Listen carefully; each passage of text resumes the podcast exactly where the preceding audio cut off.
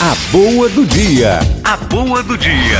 A segunda leitura diz que essa felicidade ela depende de duas coisas. Primeiro, depende de uma experiência do sagrado, se temes o Senhor.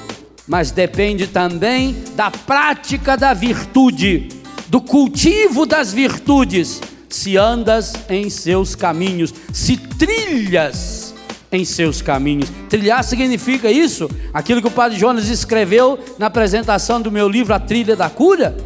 A trilha é um caminho que já está pronto, agora eu preciso fazer essa caminhada. Hoje o que a igreja pede? Que olhando a trilha seguida da Sagrada Família, e é fantástico porque o Evangelho nos dá essa dimensão de trilha. O Evangelho de Lucas, no Evangelho de Lucas, Jesus está sempre a caminho. E aqui nós temos já uma prefiguração daquilo que vai acontecer também em Jerusalém na Páscoa, quando também Maria ficará três dias longe do seu filho Jesus. E é por isso que São Lucas vai colocar só a boca de Maria. São José aqui não vai falar absolutamente nada. Vai estar junto o tempo todo, vai estar do lado, vai estar falando pela boca de Maria.